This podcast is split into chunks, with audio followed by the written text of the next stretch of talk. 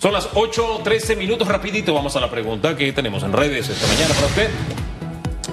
¿Cómo evalúa la gestión del presidente Cortizo este año? ¿Qué debe mejorar en el 2022?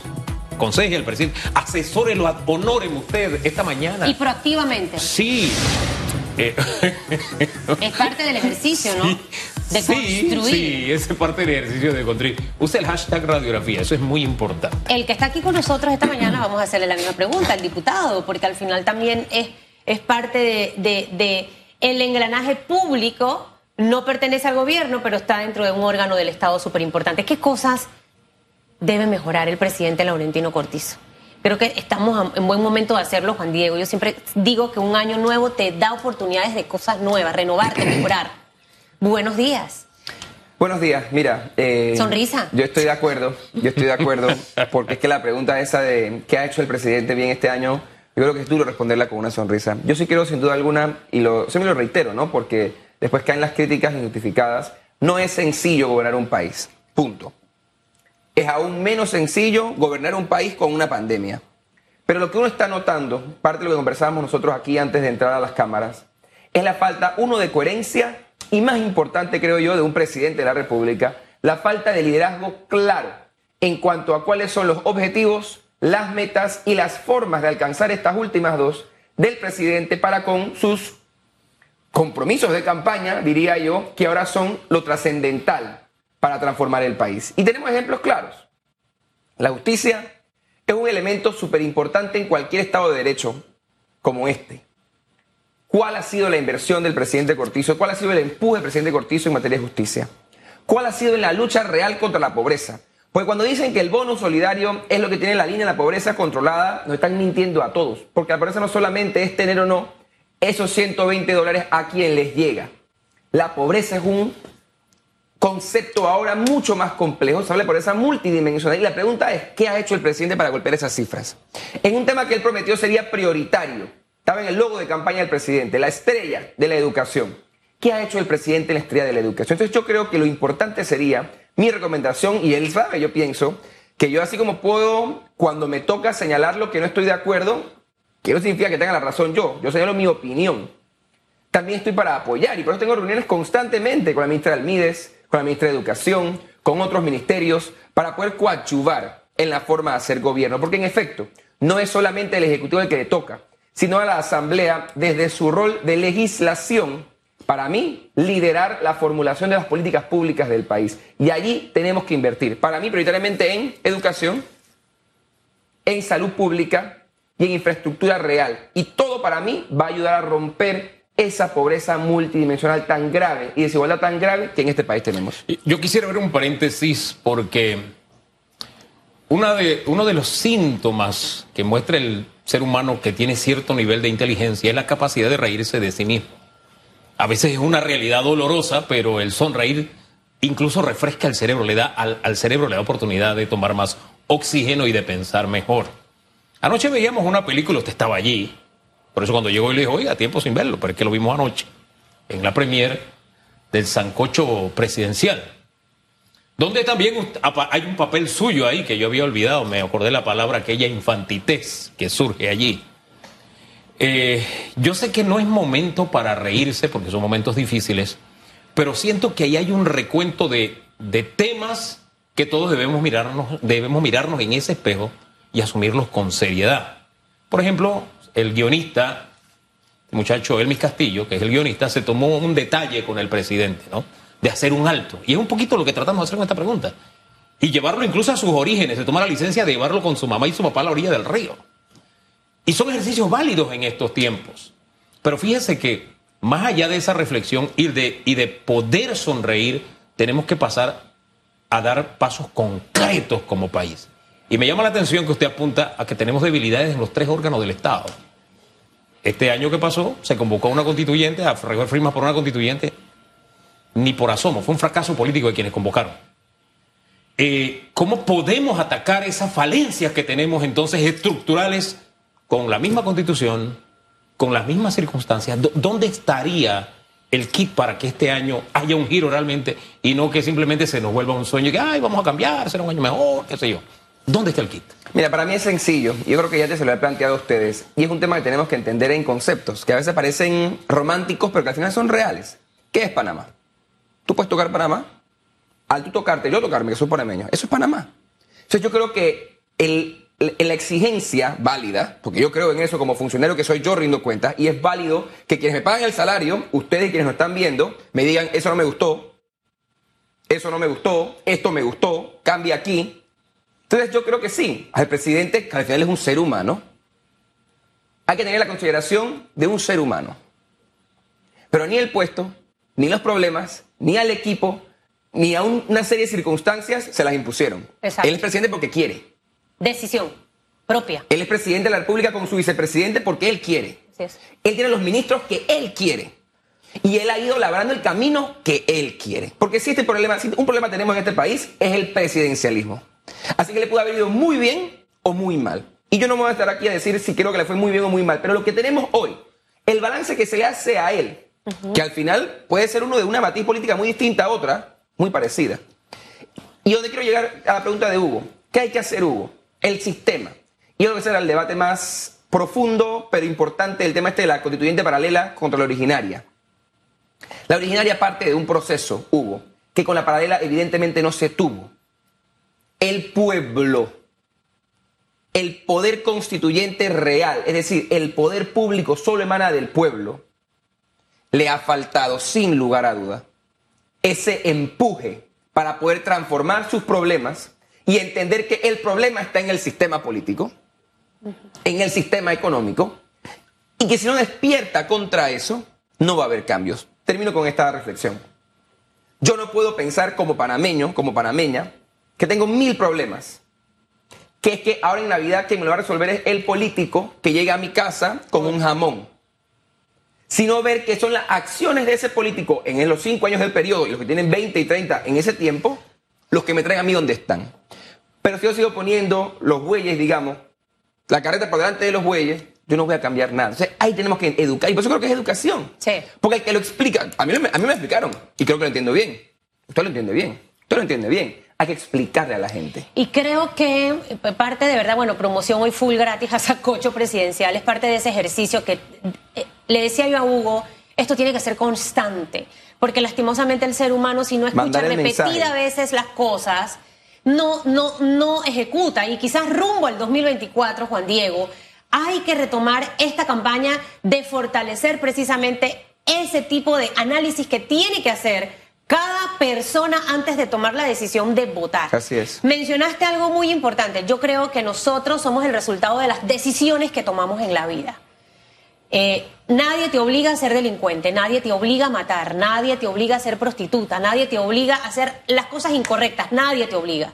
Así como cuando haces las buenas, nunca vas a decir es que él me obligó a hacer las buenas. Ah, no, ahí sí fui yo que tomé la decisión.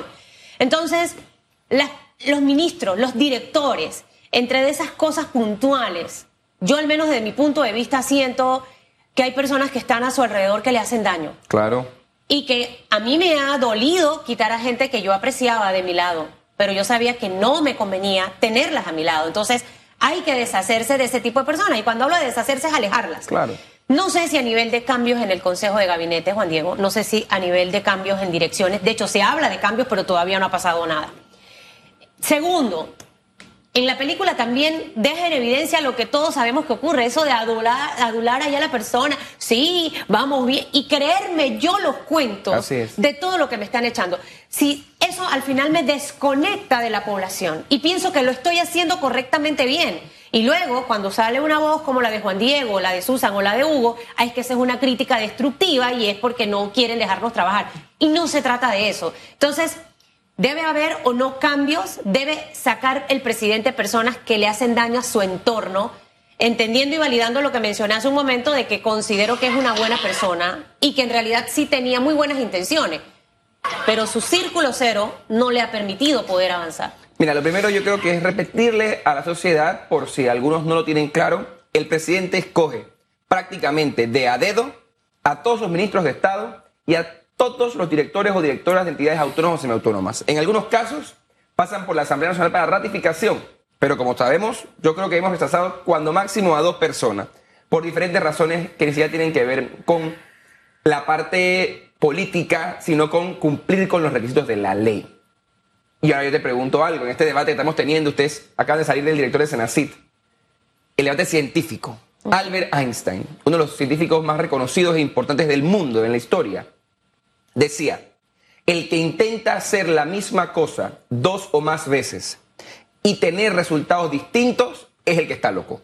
Así definía él la locura. Entonces yo con mucho respeto le pregunto al presidente, nos pregunta a nosotros mismos, si tenemos un problema en seguridad, por poner un ejemplo, y tenemos a una persona dirigiendo la seguridad y no cambia nada, ¿quién es el problema? Si tenemos a una persona dirigiendo la educación y la educación no avanza, ¿quién es el problema? Si alguien dirige la salud y la salud no avanza, ¿quién es el problema? Entendiendo nuevamente las importantes responsabilidades y los poderes que se tiene cuando se ocupa uno de estos altos cargos. Es por supuesto que creo que tiene que haber un giro de timón en todo. El presidente, de la forma en la que él ha conformado a su equipo de trabajo, como la constitución se lo permite, hay que hacer algo más importante aún, que es tal vez también pensar en reconfigurar la Asamblea Nacional, cosa que no puede hacerse hasta el 2024, y también entender cómo la falencia de la Corte Suprema de Justicia nos tiene a todos nosotros en este grave problema. Y hago una reflexión también en ese tema, para que hagamos toda la conexión. La bancada independiente y otras organizaciones, además del Tribunal Electoral, presentaron ante la Corte Suprema de Justicia una demanda para declarar inconstitucional algunos artículos de la ley electoral. La Corte puede decidir guardarla, como lo ha hecho tantas veces, no fallar, y las elecciones próximas serían llevadas de la misma manera, a mi juicio, equivocadas, con las que se han llevado hasta ahora. ¿No es entonces la Corte literalmente el lugar desde donde se puede estar controlando quiénes van a ser los diputados de la próxima elección? Sí. Entonces, ¿cómo no vemos la conexión de que todo funcione en orden? Por eso conozco en la Corte lo que me conviene a mí. Y al final no voy a llevar a los mejores. A una Juan Diego, wow, fuera una magistrada como una Susan Elizabeth Castillo, yo no quiero saber lo que pasaría allí. Pero al final llevo a gente que la puedo dominar y controlar de una manera u otra, por favor, por amiguismo, por familiaridad, etcétera, etcétera, etcétera. Si existiera la, voluntad, Juan Diego, ya desde un principio tuviésemos una mejor Corte Suprema Esa es la conclusión. No, es que ahí te equivocaste. Si tuviésemos la voluntad, y eso yo creo que es la forma más fácil de resumir lo que estamos hablando. Si tuviésemos la voluntad, ¿quiénes tuviésemos? Los diputados. Que tenemos un poder importante, los diputados no somos cualquiera, porque por eso nos escogen. Da ahí la responsabilidad. Para eso nos pagan un salario, para eso hay que estudiar y tener un equipo y todo lo demás. Si el presidente tuviese la voluntad, si los ministros tuviesen la voluntad, si la Corte tuviese la voluntad, el país fuera otro. El país fuera otro. Ahora bien, em, voy a decir algo que tal vez a muchos no le agrade. Yo creo en las reelecciones. Yo creo en la reelección. No en la reelección eterna. Yo creo en la reelección por lo menos un periodo adicional, incluso desde nivel presidencial. Yo creo que un país que tiene un buen presidente no puede negarse la oportunidad de tenerlo un periodo adicional para que cumpla algunos proyectos principalmente países como los nuestros que tienen esa tara de se va un gobierno, dejo de caminar en la dirección que iba, paro las obras, etcétera, etcétera, y eso nos cuesta demasiado. Pero para llegar a ese nivel, yo siento que el país debe madurar eh, estructuralmente. Porque si no, todos los presidentes se garantizarían con el clientelismo su reelección. Así, ¿verdad? Así que sí creo en eso, pero tengo el pero, ¿verdad? Ese pero creo que no es válido, o por lo menos para mí no es válido en el tema asamblea, ¿no? Usted es un hombre joven, creo en los balances y contrabalances, y usted se ha caracterizado por eso durante este, eh, este periodo. Cuando usted dijo, no, yo no voy para la Asamblea, y ya está analizando otras posibilidades, incluso usted con su popularidad impulsar a un candidato presidencial, muchos decimos, hombre, pero es que va a hacer falta en la Asamblea. Como hace falta una Ana Matilde en la Asamblea. ¿Me, me logro explicar? Claro. Esa posibilidad usted no la reconsidera de, oye, soy joven, tengo todavía mucho camino político por delante. ¿Puedo un periodo más en la Asamblea? ¿No lo ha reconsiderado? Mira, Hugo, esa es una pregunta bien difícil porque al final me obliga a mí a hacer un balance entre dos cosas. Y creo que es algo que nunca he dicho así tan, tan públicamente, pero que créanme que, que lo pienso bastante, sobre todo en este tiempo que tengo que tomar una decisión, porque ya en junio o julio arranca la búsqueda de las firmas para de postulación. Y es que hay dos realidades. Uno, lo que tú planteaste muy bien. El país. Y mis amigos, que, les pido consejo, que les consulto, que son más pragmáticos, me dicen, ¿qué es lo menos malo para el país? ¿Que tú te quedes allí o que te vayas de allí? O del escenario político en general. Y el otro análisis es, ¿qué me haría a mí como persona, como político, como líder, como dirigente? Mantener mi carácter, que yo creo que, sobre todo por mi edad, que lamentablemente para algunos es una debilidad, para mí no lo es, pero para algunos lo es, es mi carácter lo que me ha permitido balancear mi perfil político en un mundo gobernado por adultos. Y esa es la discusión que yo tengo. ¿Qué es lo más conveniente para el país? Y créanme que yo, uno, pretendo cumplir con mis compromisos y pretendo mantener mi palabra. Y dos, buscar la manera desde las opciones que haya, las alternativas que haya, apoyar al país. ¿Por qué? Y hago una reflexión. El país no lo cambia ni un presidente, ni un diputado, ni un magistrado. Sí. Lo cambia un equipo de personas. Así es. Que involucra, como lo dije antes, lo más importante, una ciudadanía activa. No va a haber un buen país sin dos buenos comunicadores. No va a haber un buen país sin un buen gabinete. No va a haber un buen país sin buenos diputados. No va a haber un país sin buenos magistrados. Por eso yo no puedo decir, porque sería fácil, Susan, Claro. agradecer las palabras tan amables de, de Hugo y que mucha gente en la calle me dice, ah, yo soy el mejor diputado que hay y yo me tengo que quedar toda la vida allí, pues. Porque Sí. sin mí no hay asamblea, Sí. sin mí no sirve nadie. Eso es tonto pensarlo. O sea, yo tengo que poder analizar y creo que mi responsabilidad debe ser producto de el favor del que hablaba Hugo, que yo me he podido ganar con mis actuaciones al final, con mis decisiones en la, en la ciudadanía nacional, buscar la manera de que entendamos los diferentes líderes políticos de diferentes partes del país que hay que armar equipo que hay que buscar alianzas, que hay que trabajar por el, por el futuro del país, entre todos. Y O no sea- pensando en que si soy yo, o si es él, o si es ella, sino qué es lo mejor para el país y trabajar en equipo. Sí. Porque miremos, y siempre lo digo, no vas a decirlo hoy aquí, terminando el año, miremos a los malos, Mm. Miremos a los corruptos, miremos a los ladrones, miremos a los que por tanto tiempo han pelechado y vivido del poder político en el país. ¿Qué están haciendo? Pelechado. Uniéndose. Pelechado. ¿Cómo es pelechado? Pelechado. ¿Qué están haciendo? Uniéndose. Tú Ahora- los ves juntos, agarrados de la mano. Sí. En los partidos, en Sí. las reuniones, Sí, en sí, sí, casas. sí. O No, sea, y- solo para redondear, usted no tiene una decisión todavía. Yo no tengo una decisión todavía. Ok. Yo voy a aportar un grano de arena para esa decisión. Por favor. No me has pedido el consejo. Porque tú al final no votaste por mí. Tú eres Sí, mi electora, no. pero no votaste Mira, por mí. sí voté por ti, lo he dicho va a 20 olvidar. mil veces aquí. La única cosa que me movió ir a la escuela que está al lado de la Bongla, que no me acuerdo el nombre, fue que fui y voté por ti. Yo no voté ni por presidente. Ángel Rubio, el Ángel Rubio. No voté ni por presidente ni por alcalde.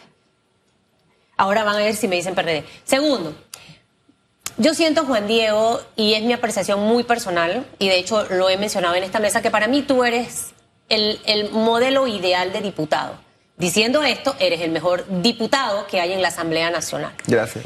Eh, ese modelo te lo has ganado por tu carácter y por ser constante en tu discurso, no solamente en lo que dices, sino que eso va acompañado de lo que tú haces. Y definitivamente que una de las cosas que tú hablaste desde el inicio era no reelegirte en la Asamblea. Y dándole fuerza a lo que acabas de comentar, que tú no vas a cambiar la Asamblea, yo sí siento que tú debes moverte a otra fila, a otra fila donde puedas quizás tener muchísimo más alcance de empezar a cambiar las cosas. Y me atrevería a decir a motivar a otros jóvenes, porque hay muchos jóvenes buenos Así es. que pueden llegar a la Asamblea y sacar ese poco de gente que no sirve para nada Así es. y empezar a darle un cambio y que la gente entienda que hay más Juan Diego, porque sí los hay. Claro. Y mejores. Así es. Y no solamente jóvenes, quizás hay personas de 40, 50 años que Claro. son otros Juan Diego, porque hay que darle oportunidad a ese tipo de gente. Ese- esa sería mi recomendación. Dicho eso, antes de terminar, la Asamblea también entra en un nuevo ciclo de oportunidades a partir del próximo año. Ay, la bendita instalación. ¿Más vestido de blanco o no? Los 2 de enero se va vestido de colores oscuros. Sí. Es los Ok. primeros de julio que estamos presidentes, Ok. que vamos de blanco. Aquí no van de blanco, aquí van con sus eh, modelos oscuros. Y más allá de ese desfile absurdo, de tantas cosas que, que veo todos los años igual, es como un copy-paste. Palabras vacías a veces, ¿no? Totalmente, discursos que son hipócritas y falsos, porque luego cuando se quedan ahí no hacen absolutamente nada de lo que han dicho. ¿Cuáles serían los retos de este órgano del Estado eh, donde un Cristiano Dames va por una reelección y donde hemos, hemos visto muchas cosas incorrectas? Pensamos que iban a ser diferentes. Ocurrió prácticamente exactamente más de lo mismo. Quizás algunas cosas mejoró, pero la esencia se mantiene. Entonces, ¿hacia dónde debe ir la Asamblea? Y si crees que los diputados han entendido eso o si simplemente te siguen viendo como el peladito este que habla por aquí nos está haciendo daño, o realmente pensarán de que, wow, pero es que él tiene razón.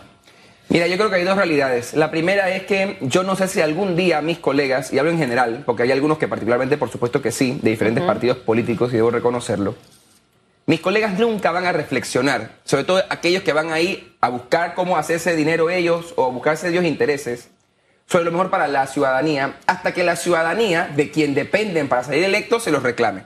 Es decir, quien va a cambiar a los diputados no soy yo, es la ciudadanía. Lo que yo puedo hacer, y creo sin duda he estado tratando de hacer, es crear la conciencia en el electorado de Arraiján, de Chiriquí, de Bocas, de mi San Miguelito, de Panamá, de Darién, de que mire lo que su diputado está haciendo. Porque usted le dice una cosa allá para buscar los votos, o cuando va a la comunidad le dice una cosa, para acá en la asamblea hace otra. Tú le preguntas a los diputados, ¿quién está de acuerdo con que las empresas corruptas contraten? Todos te van a decir que ninguno está de acuerdo. Pero en la asamblea van y votan a favor. A eso me refiero, eso hay que crear conciencia al respecto. Tú me hiciste una pregunta muy buena. Los retos de Cristiano Adames y la Asamblea para el próximo, los próximos seis meses. Lo primero que hay que dejar bien en claro es algo. Y eso en lo bueno y lo malo que eso signifique. El presidente de la Asamblea no es mi jefe. Es la persona encargada de dirigir administrativamente la institución y legislativamente la discusión. No por eso, eso dejándolo claro, no es que él me manda a mí o a los PRD. Sin embargo, no tiene ese poder directo.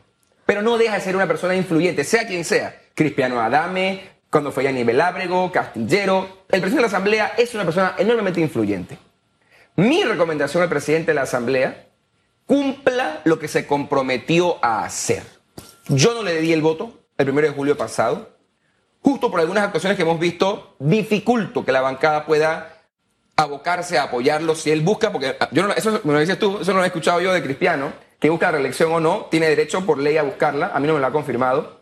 Pero lo que él tiene que hacer es cumplir con el país. ¿Por qué? Cada vez más, sobre todo los grupos antidemocráticos que están en este país ya, hacen ver que la asamblea como asamblea, no digo esta, no digo yo, no digo cristiano, no digo la banca independiente, no digo la asamblea, no sirve. Pero sin asamblea, lo que habría es un rey. Claro. Que puede ser Cortizo, puede ser Varela, puede ser Martinelli, puede ser quien sea, pero, pero una buena asamblea. Una buena asamblea. Pero por eso, ¿qué se necesita para una buena asamblea? demostrar que lo que tú dijiste que es cierto, que es que vamos ahí a hablar y parece a veces que hablamos una palabra que no quiero decir, pero mentiras o palabras vacías, que las leyes que proponemos, que debatimos y aprobamos, se transforman en realidad para el pueblo. ¿Por qué una asamblea con un reglamento nuevo es mejor para el país? Claro. Porque una asamblea que diga las empresas corruptas no contratan aquí es mejor para el país. Porque una asamblea que diga vamos a entrar a la ley de medicamentos, que es algo que le dejo en el tintero, porque tengo que reconocerlo, la Comisión de Salud con Daniel Ramos y Cristiano trabajaron en, esa ley de medicamentos. ¿La vamos a aprobar? Yo estoy listo para aprobarla. ¿Vamos a acabar con esos monopolios, con esas mafias? Yo estoy listo. Entonces, eso es lo que tenemos que entrar a ver. Sus compromisos. El reglamento tiene dos años de estar durmiendo. dos años y medio. De y antes de eso, viene de la asamblea anterior. Oiga, de, todas las asambleas, yo creo. de despertar la conciencia. Eh, quisiera que dedicara por lo menos unos 30 segundos, ya estamos pasados de tiempo, ya es una constante últimamente, productora. Pero sí me gustaría que habláramos de algo que no tiene que ver ni con banderas políticas ni absolutamente nada, y es el tema de la vacunación. Usted como joven, como líder, que, que le diga algo al país respecto a este, a este tema. Sí, mira, lo que yo puedo decir es sencillo. Yo no soy científico, soy abogado y criminólogo, pero los números no nos pueden mentir. Hace un año las cifras en Panamá de contagiados de hospitalizados y de fallecidos era completamente distinta a la que tenemos hoy, que aún así es alta y nos puede preocupar por diferentes razones, pero es distinto. ¿Y por qué lo digo? Ayer tuvimos 1.300 y tantos de infectados. Sin duda no es positivo, pero no es alarmante, porque los hospitalizados y los fallecidos se mantienen constante. Cualquier vida perdida es suficiente para mí, para tomar acciones y cambiar las cosas. Pero tenemos que reconocer que la ciencia ha jugado un rol y que la vacunación ha tenido un efecto positivo en el país. Yo no creo en obligar a nadie a vacunarse, te lo digo muy en claro, pero creo que hay que reconocer que ese proceso de vacunación que el gobierno ha llevado a cabo muy bien, tengo que decirlo también, ha tenido efectos directos en el mejoramiento de la capacidad inmunológica de los panameños para resistir este virus y poder combatir, para salir de él finalmente. Y de verdad reactivar la economía y reactivar nuestras vidas normales. Y vivir ojalá una Navidad y un Año Nuevo ya el próximo año con aún más calma de lo que hemos vivido este, a diferencia del anterior, que estábamos todos encerrados. Hombre, don Juan Diego, gracias por esa orientación. Esperamos verlo pronto nuevamente. Cuando me inviten. Aquí siempre te vamos a invitar. Aquí siempre y definitivamente que estaremos pendientes de lo que ocurra en la Asamblea. Siempre es un grato honor escucharte. Hazme caso. Eh, 8:38 Tenemos transmisión aquí en, eh, en Sí, Eco el domingo. Ustedes pendientes, está Ustedes Félix pendientes Chávez, que vamos. está que Ian Ramos. Van a estar en transmisión. Es una transmisión especial. Así que ustedes pendientes de la señal de Eco. A ver qué viene el presidente. ¿Qué viene el presidente este año? Ya veremos qué viene. Discurso largo, corto. Ya veremos qué viene. Oh. Vamos. Por lo pronto lo que viene es la pausa. Que sea de verdades. Eso es lo importante. Si es largo, corto o no, pero sea de verdades, de acciones concretas. Lo dejamos hasta ahí. Pausa.